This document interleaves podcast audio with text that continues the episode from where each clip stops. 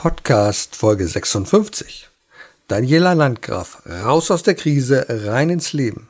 Wie gehst du damit um, wenn du von deinen Mitschülern gehänselt wirst, weil du deine unwillkürlichen Zuckungen nicht kontrollieren kannst?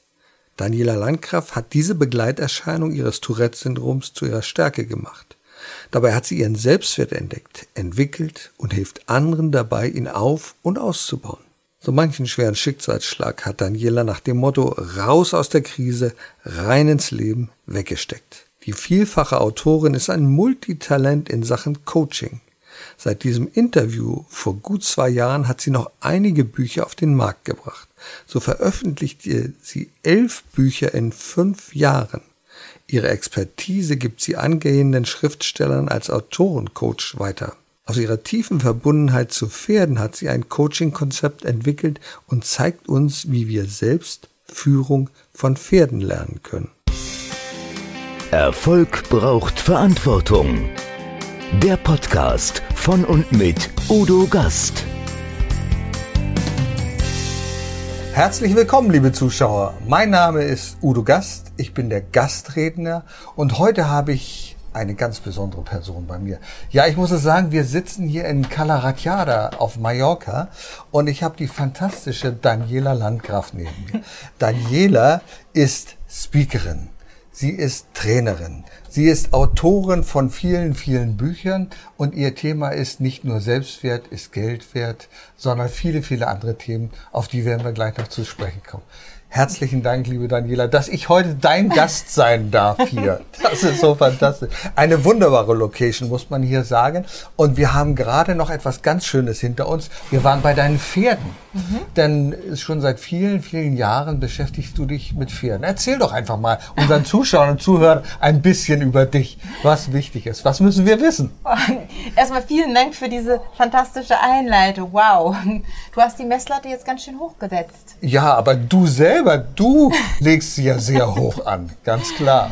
Naja, so viele Bücher sind es auch nicht. Ich bin jetzt beim fünften Buch. Beim fünften also, Buch. Genau. Und so meine Hauptthemen sind im Speaker- und Trainingsbereich tatsächlich die Themen Selbstwert, wie du schon gesagt hast, und das Thema mentale innere Stärke. Mhm. Was haben die Pferde damit zu tun, wo du schon so quasi ganz, ganz viel vorweggenommen hast? Ich mache unter anderem, wenn ich nicht gerade als Speakerin auf der Bühne stehe oder Trainings gebe oder Coachings mhm. gebe, mache ich pferdegestütztes Training. Mhm. Was ist das? Pferde sind unglaublich sensibel, was das Thema Körpersprache ja, angeht. Und ja, ja. sie spiegeln eins zu eins deine innere Haltung, die sich wieder okay. in der äußeren Haltung mhm. zeigt. Sie spiegeln deine Verhaltensweisen. Und ich trainiere sehr, sehr gerne mit Hilfe von Pferden, vor mhm. allen Dingen Führungskräfte, Teams, aber auch Einzelcoachings weil man anhand der Reaktion der Pferde ganz viel sehen kann. Also wie stehst du, wie mhm, atmest mhm. du, wie eben schon gesagt, das Thema innere Haltung und die Art und Weise, wie man Pferde führt, wie das mhm. auf dem Reitplatz dann, also es wird nicht geritten, aber wie die Dinge, die auf dem Reitplatz passieren, kann man sehr oft eins zu eins auch in das Berufsleben mhm. mit mm, ja, übertragen. Ich mache mal ein Beispiel, wenn Dinge beispielsweise nicht funktionieren. Mhm. Ja Nehmen wir mal an, ich lege eine Plane auf dem Reitplatz aus. Ja. Und es ist völlig egal, ob das Pferd das kann oder nicht. Die Frage ist, wenn jetzt jemand beispielsweise so ein Pferd über die Plane führt, wie die Reaktion ist, wenn es gerade nicht funktioniert. Mhm. Wie reagiert derjenige? Wie geht jemand mit Rückschlägen. Also der Reiter, der Reiter. Der Führer. Also genau. in ja. dem Moment ist okay. also der Führer. Okay. Ja, das ist ein bisschen missverständlich, aber wir wissen, was gemeint ist. Der, der das Pferd führt, ganz klar. Ne? Genau.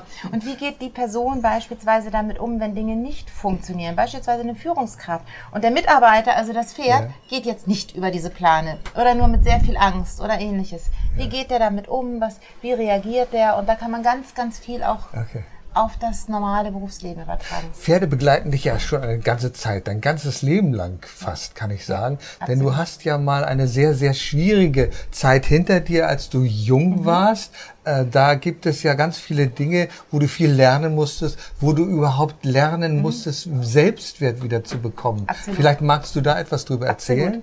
Also erstmal möchte ich einen Satz korrigieren wo ich lernen durfte. Aus Nur lernen Sicht, durftest, ich genau. durfte ja. lernen. Mhm. Ja, geboren wurde ich mit einem Gendefekt, das nennt sich Tourette-Syndrom. Mhm. In der Presse sind das diejenigen, oder in der Presse werden meist nur diejenigen gezeigt, die Schimpfworte zusammenhangslos rausschreien, die ja unflätige Worte zwanghaft nutzen müssen. Und es ist wie so eine Art Zwang. Bei mir sind es mehr so die neuronalen Ticks. Der aufmerksame Zuschauer hat vielleicht gesehen, dass ich zwischendurch mal den hier mhm. gemacht habe oder das. Das sind sogenannte Ticks. Das heißt, im Gehirn gibt es quasi so eine Art Fehlschaltung oder auch mhm. Schluckauf im Gehirn. Und dadurch ist meine Körpersprache manchmal für andere etwas skurril, etwas merkwürdig. Und als Kind und Jugendliche bin ich damit sehr stark gehänselt worden, ausgegrenzt worden, zumal ich auch keine Diagnose hatte. Ich habe mhm. Ende 20 erst eine Diagnose gekriegt und das war mehr so eine Zufallsdiagnose beim Arzt, so nach dem Motto, naja, Sie haben ja auch das Tourette-Syndrom. Und ich so, was habe ich? Ah ja. Und bis dahin mhm. habe ich mich gefragt, warum bin ich eigentlich der einzige Mensch auf dieser Welt, mhm. der seinen Körper nicht beherrschen kann? Warum können alle ihren Kopf stillhalten? Warum müssen andere nicht zwanghaft Grimassen mhm. machen? Warum können andere ihren Körper einfach so beherrschen? Und ich habe den Fehler immer nur bei mir gesucht, was natürlich ganz viel mit meinem Selbstwert gemacht das hat. Und ich, ich bin ja. in jede Gruppe immer wieder mit dieser Vorerwartung reingegangen, die lehnen dich ja sowieso wieder ab. Und wenn du schon mit so einer gewissen Erwartungshaltung in eine neue Gruppe reingehst, in eine Situation reingehst mit dem Gefühl, du bist nicht gut genug, du bist es nicht wert, die mögen dich sowieso nicht, dann passiert genau das.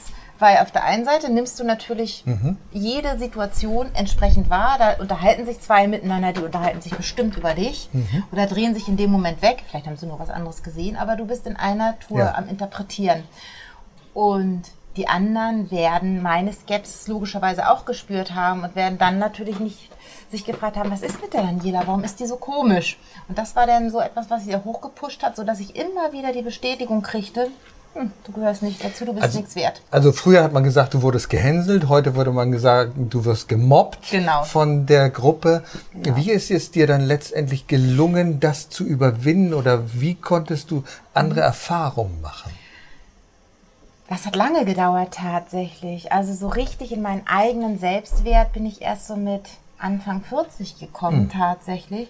Vorher war mein Leben so, dass ich mich sehr stark über das Thema Geld und Erfolg definiert habe. Mhm. Ich bin mhm. in der Finanzbranche gelandet mhm. und bin von dort relativ schnell in den Außendienst auch, weil ich unbedingt, ich wollte unbedingt Erfolg, ich wollte unbedingt Anerkennung, mhm. ich wollte auch nur so gern dazu gehören und habe also wirklich irre viel gearbeitet, habe mich immer wieder an die Spitze von irgendwelchen ja, Ranglisten gearbeitet, weil das war meine Bestätigung, dass ich etwas kann. Ich wollte immer höher, schneller weiter. Ich wollte immer besser sein als alle anderen, weil ich das so sehr brauchte.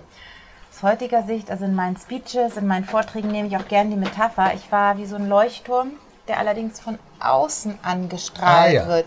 Also das Licht von innen fehlte, aber ich habe mich ganz viel mit dem von außen geschmückt und Heute weiß ich, ich bin bei weitem kein Einzelfall. Bei mir heißt es Tourette, bei anderen heißt es Lese- und Rechtschreibschwäche, der mhm. nächste hinkt, der eine stottert. Mhm.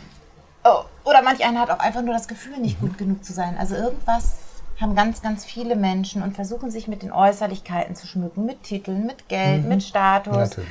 mit tollen Kleidung und, und, und. Und ich musste tatsächlich ziemlich stark, ja, ich sag's einfach mal auf die Fresse fallen, ah, ähm, ja. mhm, okay. um mhm. zu kapieren, dass auch ich etwas wert ja. bin. Also ich habe so das ganze Thema mitgenommen mit Insolvenz und langer Krankheit, mit Burnout und allem drum mhm. und dran und Ehescheidung. Also ich habe so einmal das ganze Programm durch, was man mhm. so an Schicksalsschlägen haben kann. Und mhm. in der Zeit, wo es mir am aller, aller dreckigsten ging, wo wirklich gar nichts mehr da war, wo ich in so einem kleinen WG-Zimmer, im 12 Quadratmeter WG-Zimmer gesessen habe, da waren plötzlich trotzdem Menschen da. Und trotzdem habe ich Aufträge gekriegt. Und trotzdem ging es weiter. Und ich habe angefangen, meinen Blickwinkel zu verändern auf die schönen Dinge, die da sind. Weil es, wir haben immer ganz, ganz viele Dinge, auch in der tiefsten Krise, ganz, ganz viele Dinge, die dennoch gut sind. Und es hat sich mhm. mein Denken verändert. Ich habe angefangen, von innen heraus quasi diese Fülle zu spüren. Es war im Außen nichts mehr da. Aber von innen heraus wuchs irgendwann so ein gewisses Gefühl der Fülle. Und das hat sich irgendwann auch im Außen wieder abgebildet, obwohl diese Fülle unabhängig ist vom Kontostand. Ja. Und du, du bist ja eine richtige Expertin schon damals gewesen. Du hast dich ausgekannt in Finanzen und mit Immobilien. Du hast sogar ein Buch geschrieben, mhm. ein sehr naja, wir würden sagen, vielleicht nicht ganz so spannendes äh, Buch, aber die, wie heißt es, die Wohnimmobilienkreditrichtlinie. Ärgerlich, überflüssig oder doch nützlich. Also ganz spannendes Buch. Mich würde das sehr interessieren, liebe Zuhörer, liebe Zuschauer. Ich weiß nicht, wie Sie, erzähl doch mal was darüber. Also, das Ganze, dieses Buch ist tatsächlich entstanden. Ich habe also über Seit über 15 Jahren bin ich für eine Akademie tätig, unter anderem eine Akademie für Finanzberatung. Und ich ah, ja. bilde also auch heute noch ganz viele Finanzberater aus im Bereich der Immobilienfinanzierung und im Bereich der Anlageberatung. Ich selber habe eine Immobilienfinanzierungsfirma gehabt. Aber im Rahmen dieser Akademietätigkeit habe ich an zwei Fachbüchern mitgeschrieben. Und zwar eins für die Prüfungsvorbereitung IHK und das andere dieses neue Recht der Immobiliardarlehensvermittlungsverordnung, also auch ein wunderschönes Wort. Ah ja, das klingt Wort. auch wunderbar spannend. Ja, ja. Mhm. Und ich habe viele Seminare zu dem Thema gegeben und ich wurde mehrfach angesprochen, oh Mensch, du machst das so locker und so lustig und kannst du das mhm. nicht mal als Buch schreiben? Und das habe ich dann tatsächlich gemacht. Da ich mhm. aber letztendlich, ich wollte kein klassisches Lehrbuch machen, sondern hier sind auch ich gucke mal gerade, ob ich hier was Lustiges finde. In der, gibt zum also Beispiel in der Finanzbranche. Schon, gibt eine ganze Menge Karikaturen ja, hier drin. In der Finanzbranche gibt es zum Beispiel für Leute, also die Finanzbranche wurde in den letzten Jahren sehr stark geregelt ja. und Leute, die lange mhm. dabei sind, mussten trotzdem neue Qualifikationen machen. Und da ist immer so diese alte und die neue Hasenregelung. Und das ist zum Beispiel okay. die alte Hasen- und neue Hasenregelung. Da gibt es halt so eine Karikatur, ah, ja. die eine wunderbare Freundin von mir, kann ganz fantastisch zeichnen. Also lieben Dank an dieser Stelle an Diana Isabel Gluser. Das ist Aha. die, oder ich gucke gerade mal, ob ich mhm. hier auf spontan. Also du wolltest die, die Immobilienkreditrichtlinie auch ein bisschen unterhaltsam darstellen. Ja, hier ist zum so Beispiel so eine Karikatur. Wir haben 2016 kam halt die Wohnimmobilienkreditrichtlinie okay. auf mhm. den Markt und da gab es so einen Begriff ordnungsgemäße Kreditwürdigkeitsprüfung. Wunderbar. Und sie das schreibt hier zum Beispiel toll. statt ordnungsgemäßer Kreditwürdigkeitsprüfung hätte ich lieber ordnungsgemäß durchgeführte Handwerkerleistung, mein Schatz. Und das ja. Buch ist halt gefüllt mit solchen Karikaturen, damit derjenige, der Bock hat oder der Lust hat, sich damit zu beschäftigen oder es tun muss ja. oder einfach nur eine Immobilie finanzieren möchte, sich so auf ja, lustige Art und Weise damit beschäftigen kann. Wunderbar, aber heute sind das gar nicht mehr deine Themen, sondern deine Themen haben sich geändert. Ja. Du hast noch ein anderes Buch geschrieben, äh, ich sehe das dort gerade. Zwei sogar, ne? Zwei sogar, naja, natürlich zwei. Selbstwert ist Geld wert. Ja, was soll uns das denn nun wiederum sagen? Selbstwert ist Geld wert. Und ganz wichtig der Untertitel, doch was bist du dir wert? Ah ja. Mhm. Das sind so die, ja, da schreibe ich letztendlich über die Themen, wie ich sie eben schon beschrieben habe. Und es ist immer ganz spannend, wer welchen Titel liest. Mhm. Es gibt Menschen, die lesen sofort den Obertitel und sagen, ja klar, Selbstwert ist Geld wert. Logisch, mit einem gesunden mhm. Selbstwertgefühl kann ich meinen entsprechenden Preis nennen, ich kann meine Dienstleistung besser verkaufen, mhm. ich bin beim Kunden besser, ich kann mich beim Chef durchsetzen, ich kann Gehaltsverhandlungen führen. Also ein gesundes Selbstwertgefühl von innen heraus mhm. hilft selbstverständlich auch beruflich erfolgreich zu sein und sich damit auch entsprechend Geld ins Leben zu ziehen. Mhm. Was wir aber sehr, sehr oft vergessen ist dieses Thema, was sind wir uns selbst wert? Mhm. Und so viele Menschen, und ich gehörte eben auch dazu, vergessen einfach das Leben vor lauter Finanzen. Mhm. Was ich immer wieder beobachte, ist, dass eben sehr viele Menschen so das Thema Geld als höchsten und wichtigsten Faktor nehmen. Wenn ich erstmal so und so viel Geld habe, dann kann ich das und das machen. Mhm. Statt nach Lösungen zu gucken, wie geht es vielleicht auch mit weniger oder mit gar keinem Geld. Weil es gibt ganz oft ganz, ganz viele Lösungen. Nur wenn wir nur in dem Geld- und Erfolgsthema sind, vergessen wir einen ganz, ganz wichtigen Part. Und das sind wir selbst. Was tut uns wirklich gut? Was macht uns wirklich glücklich?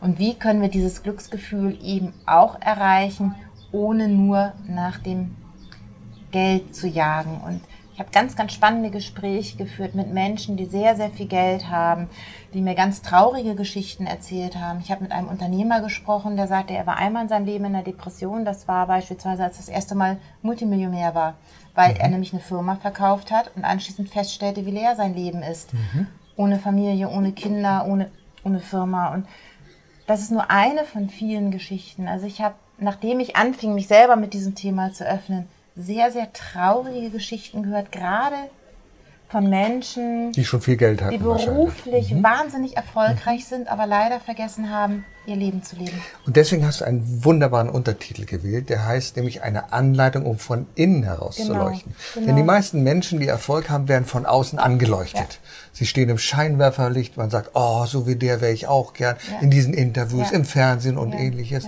Und manchmal ist es wahrscheinlich so, dass diese Menschen eine innere Lehre haben, weil sie gar nicht wissen, hm, wie ist es denn ohne. Absolut.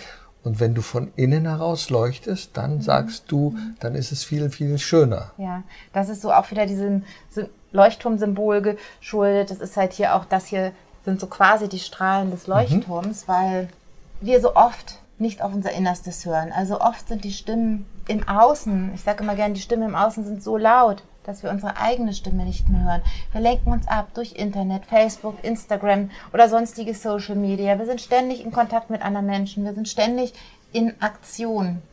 Und ganz, ganz, oder leider nehmen sich viele Menschen nicht die Zeit, einfach mal zur Ruhe zu kommen. Klar kann es auch wehtun, weil man plötzlich mit seinen eigenen Themen konfrontiert wird. Und wir haben so viel Ablenkung in der mhm. heutigen Welt, dass wir wirklich vergessen, darauf zu achten, was uns gut tut. Und wir sehen es ganz häufig, gerade hier auf Mallorca gibt es einige sogenannte Promi-Gebiete. Ja. Und da sehen wir, sehr viele Menschen werden angeleuchtet von den Gegenständen, die sie haben. Mhm. Das ist die Tasche von ich will mhm. jetzt keine Namen nennen, aber mhm. wir kennen sie alle, die ganz berühmten Taschen, mhm. die ganz berühmten Kleider und man schaut drauf, ach, wie sieht der aus, wie stellt er sich da? Und da fehlt dann vielleicht dieser innere Leuchtturm, mhm. weil wir sagen, wir müssen reflektieren, wir müssen uns nach außen zeigen, was wir haben. Und wie viel einfacher und wie viel schöner ist es zu spüren, wenn ein Mensch dieses innere Leuchten hat. Ja, absolut. Für mich gab es auch einige Schlüsselsituationen. Und natürlich hatte ich auch vor es ist zum Glück alles einige Jahre her und auch heute ist alles bezahlt. Ich habe ja das ganze, das ganze Thema, ich sagte es vorhin, Insolvenz und so. Heute ist alles wirklich mhm. in meinem Leben wirklich schön und da bin ich auch sehr, sehr dankbar. Ich brauchte aber diverse Schlüsselsituationen dazu und habe vorhin gesagt, so dieses Umdenken, wie kann ich vielleicht Dinge auch anders erreichen? Mhm. Ich möchte, wenn es okay ist, ein Beispiel dazu nennen. Sehr gerne, so eine bitte. meiner Schlüsselsituationen ja. mhm. war, die ich immer wieder gerne erzähle. Es gab so eine Zeit, da war ich nach der Insolvenz, war ich dann in der Burnout-Klinik und danach hatte ich einen Bandscheibenvorfall, der mich monatelang rausgehauen hat. Und ich war noch so richtig schön in dieser Opfer- und Leidhaltung. Also alles andere, alle anderen waren schuld und das Umfeld ist so böse und die schlechten Kunden und die, weiß ich nicht, die, die böse Umwelt und das schlechte Wetter. Ach, wir finden so oft den Schuldigen im Außen. Sehr wenig, gerade ganz oft, wenn wir noch in diesem ganzen Leid drin sind, versuchen wir andere dafür verantwortlich zu machen. Und ich war also noch voll in dieser Opfer- und Leidkiste drin. Konto war leer, ich hatte irgendwie noch zwei Euro in der Tasche und ausnahmsweise mal so einen Nachmittag frei. Ich habe zu dem Zeitpunkt sehr, sehr viel weitergearbeitet, um dagegen anzuarbeiten. Also ich hatte wenig Zeit, wenig Geld. Ich nenne es heute gerne Geld-Zeit-Gefängnis. Mhm. Und habe mir mein Fahrrad geschnappt, bin an den Elbbadestrand gefahren und bin dann so Billigsupermarkt, auch hier nenne ich jetzt keine Namen, ja, okay. vorbeigefahren, bin rein und da gab es dann so Dosen Alsterwasser für 29 Cent und so ein Stück Melone und eine Rolle Pfefferminzbonbons. Dafür haben meine 2 Euro gereicht. Ich hatte zwar noch keine Ahnung, wie ich am nächsten Tag meine Familie dann irgendwie ernähren sollte. Wir hatten vielleicht noch Nudeln und so weiter im, Kühl äh, im Kühlschrank, im Schrank. Und ich bin dann an den Elbbadestrand gefahren, mhm. saß da, hatte als ich losfuhr, wirklich noch diese Traurigkeit und Sehnsucht. Ich wollte mal wieder in Urlaub fahren. Ich wollte mal wieder irgendwas Tolles machen und ich wollte mal wieder essen gehen oder irgendwo lecker mir was zu trinken kaufen mhm. im Restaurant. Und dann saß ich an diesem Elbbadestrand mit meinem Alsterwasser und meiner Melone und höre das Lachen der Kinder, spüre diesen, die Sonne auf der Haut, den Wind, das Plätschern des Wassers. War ein traumhaft schöner Tag und ich war in dem Moment das erste Mal seit langer, langer Zeit wirklich von ganz tiefen Herzen aus glücklich.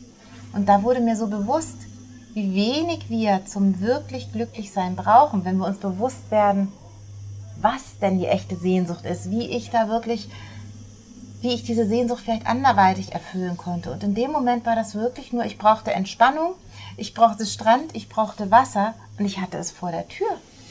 Und das war echt so ein Schlüsselmoment in meinem Leben, wo ich anfing umzudenken und zu gucken, wie kann ich die Sehnsüchte, die ich habe, mit dem befriedigen, was gerade da ist. Ich habe das ja auch oft, dass Menschen zu mir in die Coaching-Praxis kommen und sagen, alles ist so schlimm draußen, alles, ach, die anderen sind alles schuld.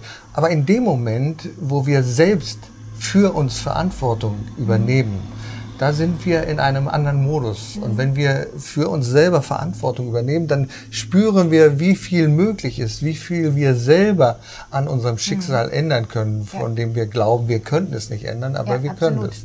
Absolut. Und ich glaube, da hast du sehr viele Erfahrungen gemacht. Wenn du auf der Bühne stehst, dann finde ich es ganz äh, toll. Ich darf das verraten. Daniela ist ja eine große Kundin, was Überraschungseier angeht. Also Überraschungseier, ich, wie viele Überraschungseier wirst du in deinem Bühnenleben schon? Äh, viele. Ganz viele. Viele, viele, viele. Tausende wahrscheinlich. Und dann auch diese ganz großen, diese ganz großen Überraschungseier. Und ich selber durfte Daniela mal vertreten in einem Seminar und ich war so überrascht, wie viel die Menschen mitnehmen, wenn sie dieses Überraschungsei auseinandernehmen, die äußere Schale und erklären darüber, du hast da so eine, ähm, ein, ein Spiel, so eine Metapher. Vielleicht mhm. kannst du das mal erklären, wie das, mhm. worum es da mhm. geht. Mhm. Also ich habe sogar mehrere Metaphern, mhm. aber so eine meiner Hauptmetaphern, die auch auf dieses Thema hier mm, abzielt, ist, dass dieses Überraschungsei, wenn wir uns dieses Überraschungsei angucken, in groß oder in klein, hat ja eine Hülle. Und diese Hülle ist bunt, die ist mhm. glitzernd, die ist schön, die sieht jeder und das Überraschungsei, wenn es denken könnte, wüsste auch, wie diese Hülle von außen aussieht. Ja. Das heißt, wir nehmen etwas am anderen wahr, und wir präsentieren auch etwas. Und wenn man diese Hülle abmacht, dann kommt so diese empfindliche Seite oder auch Schokoladenseite. Ich nehme es auch gerne als Metapher für mein Leben, dass ich sage, ja, als diese Hülle ab war nach der Insolvenz, hatte ich halt nur noch meine empfindliche Seite und dann drücke ich auch gerne die Schokolade ein und sage so, meine Verletzung, die zeigte ich nicht und ich versuchte nur meine Schokoladenseite zu zeigen und machte mich damit komplett vergleichbar. Das heißt, ich erzählte, was für tolle Ausbildung ich hatte, wie viele Kundengespräche ich schon hatte und habe eigentlich nur so Hard Facts genannt, mhm. ohne mich letztendlich zu präsentieren, mich als Mensch. Und es ist, als wenn man diese Schokolade präsentiert und sagt, die besteht jetzt zu so und so viel Prozent aus Fett, aus Vollmilchpulver, aus Natrium. Mhm. Also ich nenne dann immer gerne so ein paar Inhaltsstoffe. Mhm. Und wenn du jetzt als Einkäufer beispielsweise einen Trainer kaufen möchtest oder eben Überraschungseier und du hast jetzt wirklich nur diese vergleichbaren Dinge, wonach gehen wir dann oft? Dann ist genau oft das Thema, dass wir über den Preis gehen. Und wir als Trainer, Dienstleister, Coaches oder was auch immer verkaufen uns so oft über den Preis. Also, dass wir sagen, ja, genau. welchen Preis kann ich nehmen? Oder ich erlebe es auch in mein, bei meinen Coaches oft, dass sie sich einfach nicht trauen, ihren Preis zu nennen weil sie Angst haben, aufgrund des Preises abgelehnt zu werden. So, das ist so die eine Metapher. Die andere Metapher ist, selbst wenn ich die erste Hülle habe, kann ich die zweite, die Schokoladenhülle auch aufbrechen. Denn um mich selber kennenzulernen und vielleicht zu wissen, was mich glücklich macht, muss ich manchmal noch ein bisschen näher an den Kern rangehen. Und wenn ich mich traue, diese Schokoladenseite zu öffnen, zu sagen, ja, ich habe auch meine Ecken und Kanten, ja, ich habe auch meine Themen, dann komme ich vielleicht wieder an so eine Hülle ran. Das ist dann dieses gelbe mhm. Innere. Mhm. Und erst wenn ich das schaffe aufzubrechen, mit welchen Methoden auch immer, der Udo ist ja auch Hypnosetherapeut und Wingwave-Therapeut. Udo kann ganz, ganz viele tolle Methoden und oft schaffen wir es gar nicht alleine an diesen Kern ranzukommen. Aber wenn wir es schaffen, diesen Kern zu entdecken, dann kommen da ganz oft sehr überraschende Dinge bei raus. Ja, und äh, diese Metapher finde ich sehr schön, weil genau das wollen wir liebe Zuschauer, Sie haben es bestimmt schon oft gesehen. Da stehen die ganzen Mütter vor den Kasten und haben diese Überraschungseier. Und was machen sie mit den Überraschungseiern? Die wollen wissen, was da drin ist. Mhm. Und deswegen schütteln sie die Überraschungseier, weil sie meistens ähm, für ihre Kinder eine Figur haben wollen. Ja, mittlerweile ist das nicht mehr so einfach. Also die haben das so eingepackt, dass man das gar nicht mehr raushören kann. Aber wir, wir wollen einfach wissen, bei all diesen Überraschungseiern, ob es Trainer sind, ob es Coaches sind, ob es Speaker sind, wir wollen wissen, was ist in diesem Überraschungsei drin. Und es gibt alle Möglichkeiten, Möglichkeiten, die wir dann versuchen, um herauszufinden, was ist da drin. Mhm. Und du machst das in deinen Speeches auch sehr lebendig da, stellst das sehr lebendig dar. Und das Gemeine ist ja, dass wir sehr oft auf meine, äh, auf meine, auf unsere Schwächen gucken und Ja, klar habe ich die Ticks und es sind öfter mal diese Bewegungen. Auch in diesem Interview schon mehrere Male waren diese Ticks da. Und ich habe mich früher sehr stark auf diese Schwäche, wenn man es als Schwäche bezeichnen möchte, reduziert. Und das machen andere auch. Wir reduzieren uns so oft auf das, was wir nicht können. Oder wenn aus so einem Überraschungsei irgendwas rauskommt, wo wir sagen, was ist das denn jetzt? Statt darauf zu gucken, welche Stärken wir haben. Denn je mehr wir den Blick auf unsere Schwächen haben, umso mehr schwächen wir uns auch wirklich sprichwörtlich selbst, desto kleiner machen wir uns. Und da ist es so wichtig, diesen Blickwinkel, okay, ich habe jetzt etwas aus diesem Überraschungsei rausgeholt oder ich bin selbst das Überraschungsei und entdecke vielleicht neue Themen, neue Talente. Auch ich musste einige meiner Talente auch da schreiben, habe ich persönlich relativ spät bei mir entdeckt und jetzt, ja, es, es macht mir einfach Spaß und es ist, es fließt irgendwie von oben durch meine Finger und es Genau. fällt mir sehr leicht. Das habe ich früher nie, nie erkannt. Aber dazu und das ist- eben diesen Kern finden. Ja, und dass es dir sehr leicht fällt, das stellen wir fest. Es gibt ja mittlerweile noch ein Buch, das wir noch nicht zeigen können, aber den Titel können wir schon äh, auf diesem Device zeigen. Da gibt es mehr um spirituelle Themen. Und zwar heißt dieses Buch, vielleicht sagst du es mal, den Ra Titel. Raus aus der Krise, rein ins Leben, der Weg zur Ja. mentalen inneren Stärke. Das ist ein sehr spirituelles Buch, glaube ich. Jein, da geht es um jein. Erfahrungen, die du gemacht hast. Und du hast auch ein letztes Kapitel zugefügt, denn ich darf es vielleicht an dieser Stelle erwähnen. Du bist sozusagen dem Tod von der Schippe gesprungen. Du hast also eine elementare Erfahrung gemacht. Und das prägt natürlich auch den Inhalt so eines Buches. Definitiv. Also das Buch ist eine Mischung aus wirklich praktischen Dingen, auch aus Modellen, die so aus meiner Erfahrung heraus entstanden sind. Also so die sechs Phasen der Krise beispielsweise. Oder ich habe so ein Drei-Stimmen-Modell, auf welche Stimme hören wir, was auch mit den inneren und äußeren Stimmen zu tun Welche haben. Stimmen sind das, wenn du das mal sagen darfst? Welche Stimmen, welche drei unterschiedlichen Stimmen? Also erstmal ist es so die Stimme im Außen und die Okay. Stimme im, Im Innen. Ja. die immer wieder auf uns, also quasi, wenn ich meine eigene Stimme, wie sehr höre ich auf meine eigene Stimme und wie sehr höre ich die Stimme im Außen. Und wir haben da so drei, also wir haben natürlich viele mehr Stimmen, aber ich habe es mal auf drei reduziert. Das ist einmal die wohlwollende Unterstützerstimme. Das ist die Stimme, sowohl im Außen als auch im Innen, die sagt, hey, du schaffst das und ja, du kannst das, die auch realistische die Dinge einschätzt, die also wirklich uns in unserer Welt unterstützt. Und dann gibt es so die kritisierende Angststimme. Das ist die Stimme, die wir oft sehr in uns stark drin haben, aber auch, wer kennt es nicht, man kommt mit irgendwelchen tollen Plänen und sagt, oh Udo, ich hab da was, ich möchte da was machen. Und du sagst, aha, damit sind schon andere Was kostet das? Ne? Kannst du das wirklich? Also All so diese dieses- Dinge. Okay. So diese verstehe. Verhinderer, Mhm. diese Verhindererstimme, die kritisierende Angststimme. Und dann gibt's eine dritte Stimme und alle Stimmen gibt's eben im Innen und im Außen. Die nenne ich gerne die Fähnchenstimme. Die dreht sich nämlich die Dinge Aha. so hin, wie sie sie gerade braucht. Und wenn Mhm. jetzt beispielsweise ein sehr schlechtes Selbstwertgefühl hat Mhm. und du, du stehst auf der Bühne und da kommen beispielsweise nach deinem Speech, nach deinem Vortrag zehn Leute auf dich zu und sagen, boah, Udo, das war richtig klasse. Und da kommt eine Person und sagt, hm, da habe ich aber was anderes erwartet. Ja, das kennen wir. Eine einzige Stimme. Und wenn dein Selbstwertgefühl nicht von innen heraus stark ist, was macht diese kritisierende Angststimme und die Fähnchenstimme? Ah, ich war total schlecht, da hat einer gesagt, ich war genau. schlecht. Und da kommt diese Fähnchenstimme ins Spiel. Es gibt es aber auch umgekehrt. Wir haben, es gibt Menschen, die haben ein mangelndes Selbstwertgefühl in einem Gewand eines übermäßigen Selbstwertgefühls. Das erkennt man oft daran, dass die keine Kritik abkönnen, dass sie Fehler immer bei anderen suchen, dass sie beispielsweise, wenn wir jetzt mal in Unternehmerkontext ähm, gucken, den Mitarbeitern die Schuld geben oder sagen, der war's, der war's oder das Produkt ist schuld, aber selber nicht bei sich gucken. Okay, das Und sind solche Leute, so wir sagen das manchmal Euphorie-Beliefs. Die sagen, ich bin der Beste, Ja, ich bin genau. der Schönste, Genau. nur ihr habt Fehler Ja. Mhm. gemacht. Wir kennen solche aus dem amerikanisch-politischen Bereich, kennen wir solche Stimmen. Da brauchen wir, glaube ich, Durchaus. nicht viel drüber Und zu sagen. ne? So jemand geht dann auf die Bühne und hinterher sagen zehn Leute, boah, ging gar nicht, Ja. voll am Thema vorbei, da haben wir Gesprächsbedarf. Und einer Ja, sagt, ja. ey, du warst der beste Klasse. Und da beginnt nämlich was anderes. Da hört derjenige hört dann mit seiner Unterstützerstimme, diese eine Stimme und die Fähnchenstimme sagt, ach, die anderen haben alle keine Ahnung. Mhm. Und das ist auch eine Gefahr. Ein gutes Selbstwertgefühl hin oder her, es ist auch wichtig, diese anderen Stimmen zu hören, um dann zu sagen, hey, okay, das ist jetzt nicht gut gelaufen. Was können wir tun?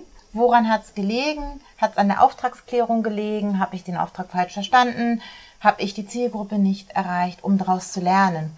Und das ist jemand, der ein gesundes Selbstwertgefühl hat, würde im ersten mhm. Fall sagen, ja, schade, dass es dem einen nicht gefallen hat, aber zehn anderen hat es gefallen. Und im zweiten Fall sagen, okay, fühlt sich trotzdem blöd an, dass so viele Leute den Vortrag nicht mochten. Aber was kann ich daraus lernen? Wie kann ich weitermachen? Das sind so diese. Ganz genau. Und dann gibt es Erfahrungen, die man in seinem Leben macht, die du in deinem Leben gemacht hast, die dich wirklich so an den Rand führen und die dir, die dich innehalten mhm. lassen und sagen, hm, wie ist das alles, wie kommt das alles, was ist wichtig im Leben. Und eine dieser Erfahrungen ist noch gar nicht so lange her und hat sich hier ereignet am Strand genau. von Kalaratjada. Wir genau. sind an dieser Stelle heute gewesen. Magst du vielleicht darüber mhm. mal kurz erzählen? Mhm. Also ist gerade mal noch nicht mal ein halbes Jahr hier oder gerade mal ein halbes Jahr. Laut Ärzten dürfte ich jetzt auch noch nicht so fit sein, wenn man den Ärzten geglaubt hätte. Also ich war am, war am Strand unterwegs mit meinem Pferd, bin ausgeritten ich war auch nicht alleine, also wir waren zu zweit. Und das Meer war relativ weit weg. Mhm. Ich habe also die Gefahr so durchaus nicht gesehen.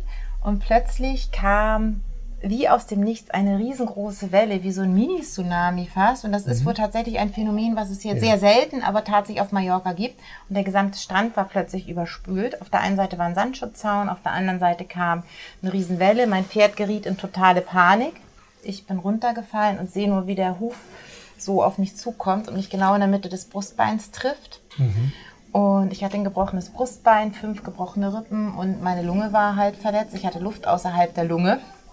Und ja, auf der Intensivstation war es dann, ja, gefühlsmäßig auch sehr intensiv, um es mal vorsichtig mhm. auszudrücken. Und ja, ich habe das sehr intensiv mit Sorge mitverfolgt, weil der Jürgen, äh, dein Lebenspartner, mich auf dem Laufenden gehalten hat und äh, da war schon sehr, sehr viel Sorge, mhm. äh, auch bei mir.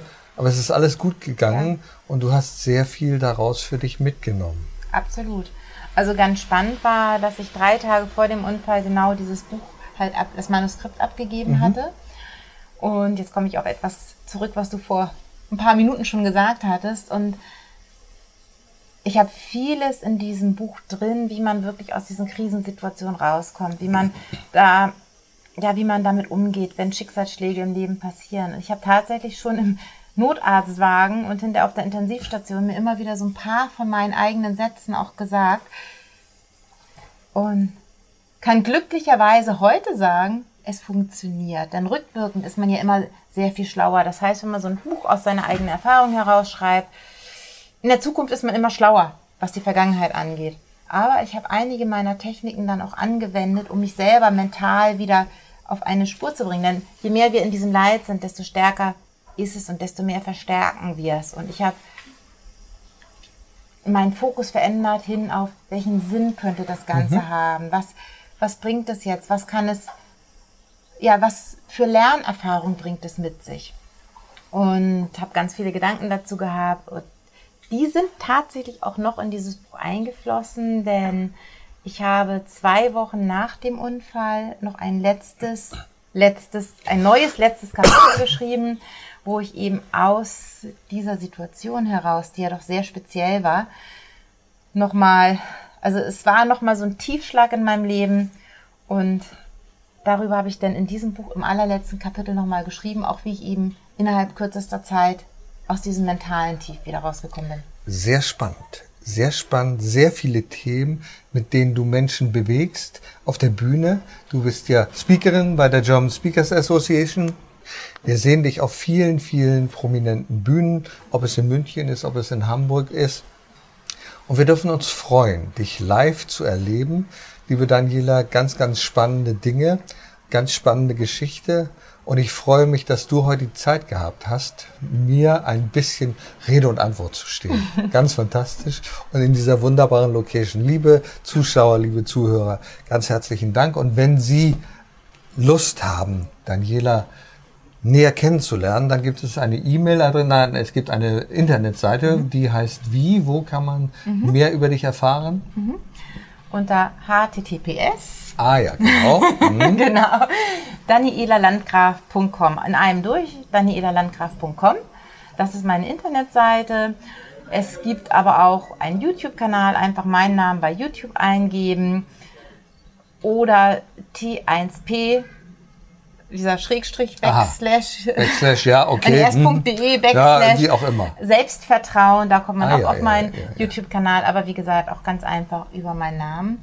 Und an dieser Stelle auch nochmal ganz, ganz lieben Dank an dich, lieber Udo, dass Ja. du hierher gekommen bist. Nach Na, deiner- klar. Ja, da, dass wir das Interview hier gemacht haben. Liebe Zuschauer, ganz herzlichen Dank fürs Zuschauen oder fürs Zuhören. Wir freuen uns, dass Sie dabei waren. Mein Name ist Udo Gast, Daniela Landgraf. Herzlichen Dank. Erfolg braucht Verantwortung. Der Podcast von und mit Udo Gast. Sie brauchen einen Mutmacher, der mithilft, Ihr Unternehmen sicher aus der Krise zu führen? Die Kontaktadresse von Udo Gast finden Sie direkt in den Show Notes. Jetzt für Kurzentschlossene. Es gibt aktuell noch einen Platz.